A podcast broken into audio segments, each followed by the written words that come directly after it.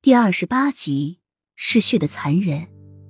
灵儿赶紧低下头上前几步请安，在低头的那一瞬，一股凌厉的风就向自己扑来。灵儿躲闪不及，正中胸口，嘴中喷出一口鲜血，强烈的支撑着身体，但最终还是承受不住那股气流倒了下去。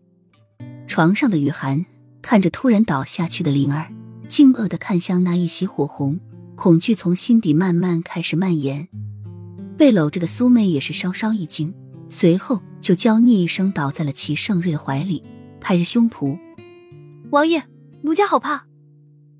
齐盛瑞收起掌风，邪魅的勾起嘴角，一双桃花眼眯成危险的弧度，望向一旁惊恐的雨涵，将柔媚酥骨的苏妹搂紧在怀中，性感的薄唇轻启，一出声便是嗜血的残忍：“把他拖出去喂狗。”这么血腥而又残忍的话语从齐盛瑞嘴中说出，却是那么的风淡云轻，就像在说把这块肉丢给狗吃一样。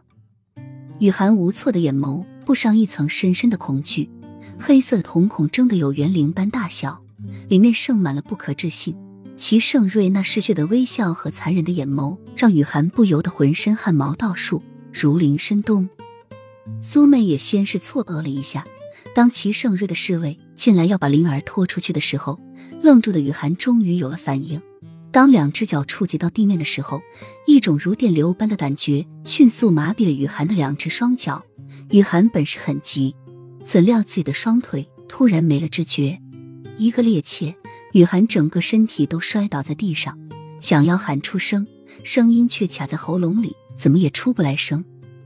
雨涵只能睁着一双黑色的瞳孔。张着恐龙发出很空灵的声音，他听得到自己说话的声音，但是却怎么也发不出来。雨涵想要从地上爬起来去阻止，但是自己却怎么也站不起来，双腿就好像不属于自己了一般。